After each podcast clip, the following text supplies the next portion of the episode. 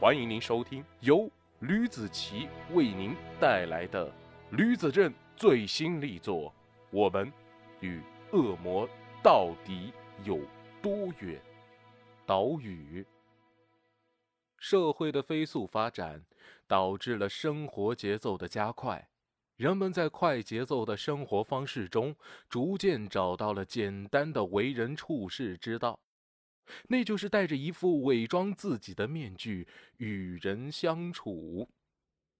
社会发展不光带来了经济上的进步，同时也带来了科技上的进步。近年来，移动网络飞速发展，便已经达到了几秒就可上传一部短视频的地步。那些戴着面具的人们，会在无人认识自己的网络中。摘下用来伪装自己的面具，用带着利刃的文字攻击着同样不认识的人。那些人用这种方式刷着存在感，而这类人，我们称之为键盘侠。第一卷，无声辩驳，第一集。八月五日下午四点三十分。刘作人在路边的灌木丛蹲了有一段时间，面前略显破旧的三层尾剑就是他今天蹲守的目标。刘作人的目光死死地盯着尾剑，左手便激活了耳边的蓝牙耳机。第一小队注意，一会儿听我口令，执行 A 方案。二三小队注意附近的路段，小心大鱼漏网。这次行动抓捕人员的名单我们已经确定了。如果少一个，全员都准备写检讨。违建的窗户几乎都是关闭的，就连窗帘都是被放下来。只有少数的窗帘是没有被放下，隐约的可以看见屋里有人在窗台边东张西望。虽然说现在是立秋，太阳也日落西山好一会儿，可是刘作人额头的汗水依旧是止不住的往下流。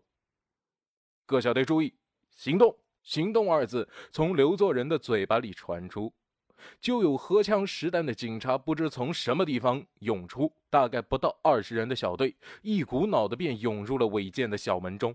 不多时，违建便传出了惊呼，还有伴随着打砸的声音。又过了十几分钟，嘈杂声停止，看来抓捕结束了。刘作人起身走向了违建。耳边传来声音：“刘队，大鱼从后门逃走了，地势不利，被他给溜了。”刘作人当机立断：“二三小队注意，大鱼漏网，注意附近情况。”是一声回答之后，耳麦便传来了杂乱的脚步声。通话结束，看着一楼抱头蹲在墙角不同年龄的女人们，刘作人拳头微微攥紧。就在这个时候，一旁蹲着的胖男人立马跳起来，他伸出了花臂，指着刘作人：“你要是今天敢把我带走了，我们老板一定要把你给撸下来！”哎呦喂，小子，一个开酒楼的老板有这么大的能耐？刘作人走上前，打掉男人的花臂：“老子告诉你，什么叫做邪不压正！”说话间，刘作人便把手机掏出来。今天上午，我们就已经把你们的老板给抓了，组织并强迫女性卖淫啊！谁给你们的胆子？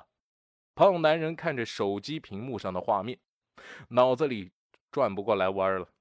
刘作人反手就是一巴掌打在了他的脸上。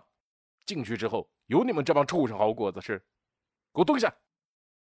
门口二小队小队长押着一个人走过来，报告人抓回来了。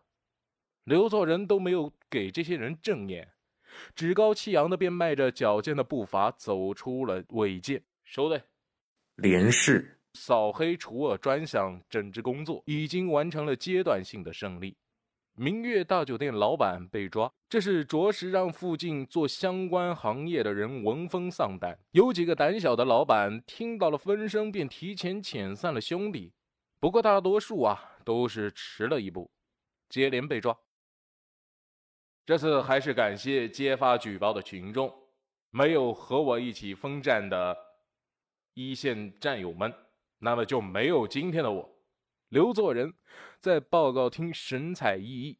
现在是九月三日，清网行动的第三次报告大会。这次也感谢群众对我们的信任。不要有事没事就在网上面说我们公安都是吃白干饭的哈。只要你们说哪里有问题，我们就查哪里，指哪查哪。市里的领导附和着。对呀，刘队长说的好啊。如果不是刘队长指导有方，面对穷凶极恶的黑恶势力，我想我们也不会做出零伤亡的成绩啊。哎，老婆，你觉得我帅不帅？刘作人坐在沙发上看着电视节目，右手搂着自己老婆的肩膀。旁边的女人看起来和刘作人的年龄悬殊很大，相较于刘作人来说，显得十分年轻。他把面膜给摘下来，瞧你能耐的，以后不要再叫我老太婆了，我没老，迟早被你喊老了。电视台传出主持人王博的声音：“以上就是港城三六五全部内容，欢迎大家继续收看本台的其他精彩节目。”刘作人的老婆开始敷衍：“哎，好了好了，我不看这个了。”我要看中央八套完美的安排。刘作人把电视调到了 CCTV 八，行吧，我们就看完美的安排。第二天下午六点三十五分，刘作人正准备收拾东西下班，手边的座机就突然响了起来。刘作人看向来电显示，眉头微皱，下意识的便把电话接起来：“我是刘作人，刘队。”这里是幺幺零指挥中心，刚才接到了一名老师报案，双语学院连海路校区发生了命案。刘作人追问什么情况？学生之间发生了冲突，凶手可能在现场，是任课老师报的案。我知道了。刘作人便挂了电话，走出了办公室。他来到了办公区，都先别着急着回家，来活了。不多久，连市刑侦支队。便出了三辆警车，向着双语学院连海路校区进发。学生之间发生了冲突，凶手可能还在现场。这到底是什么样的冲突，让还在上学的学生杀人呢？飞驰的警车上，刘作人双手无处安放，他不知道过会儿自己将面对的是什么样子的场面。三辆警车驶入校区。门口有个派出所民警在等待他们。刘队，民警走上前便扣响了车窗，他示意刘作人下车。前面都是阶梯，车子不好过。我们所有的车还有法医车都停在鞭子上了。刘作人顺着民警的手看去，的确和他说的一样。现场怎么样了？民警长出一口气，啧啧嘴：“嗯，这个怎么形容呢？这个。”还是刘队你自己去看吧，我也说不上来。刘作人等人便跟着这民警向着校园里的一栋教学楼走去。没多远，就看见楼道口拉起来蓝白相间的警戒线。民警敬礼，拉起了警戒线。刘队，一行人上了三楼，班级排是八年级几班。刘作人看见走廊边一名身着白色西装外套、藏青色牛仔裤和白色运动鞋的女老师，正被那几名民警盘问。刘作人顺手指了身边的一名刑警，随后又指向了被盘问的女老师方向。刑警跟了刘作人好多年了，自然心领神会。他离队走向了女老师的方向。一间教室门口进进出出很多身着勘察服的刑警人员。刘作人三步并作两步便走向了那个方向。他抬头看了一眼班级牌，便进入教室。刘作人身后跟着的刑警见状也紧跟其后。可当他们看见教室里的一切后，他们都傻眼了。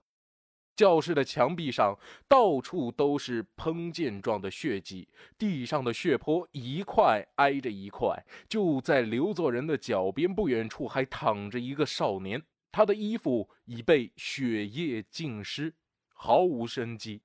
刘作人正对面的方向有个女警蹲在地上，正和一个浑身是血的少年攀谈，而那少年的手中正握着一把沾满血迹的美工刀刀片，血液正顺着刀锋滑落。此时已在他的脚边滴出了一滩小血泊。亲爱的听众朋友们，本集播讲完毕，感谢您的收听，我们下期再见。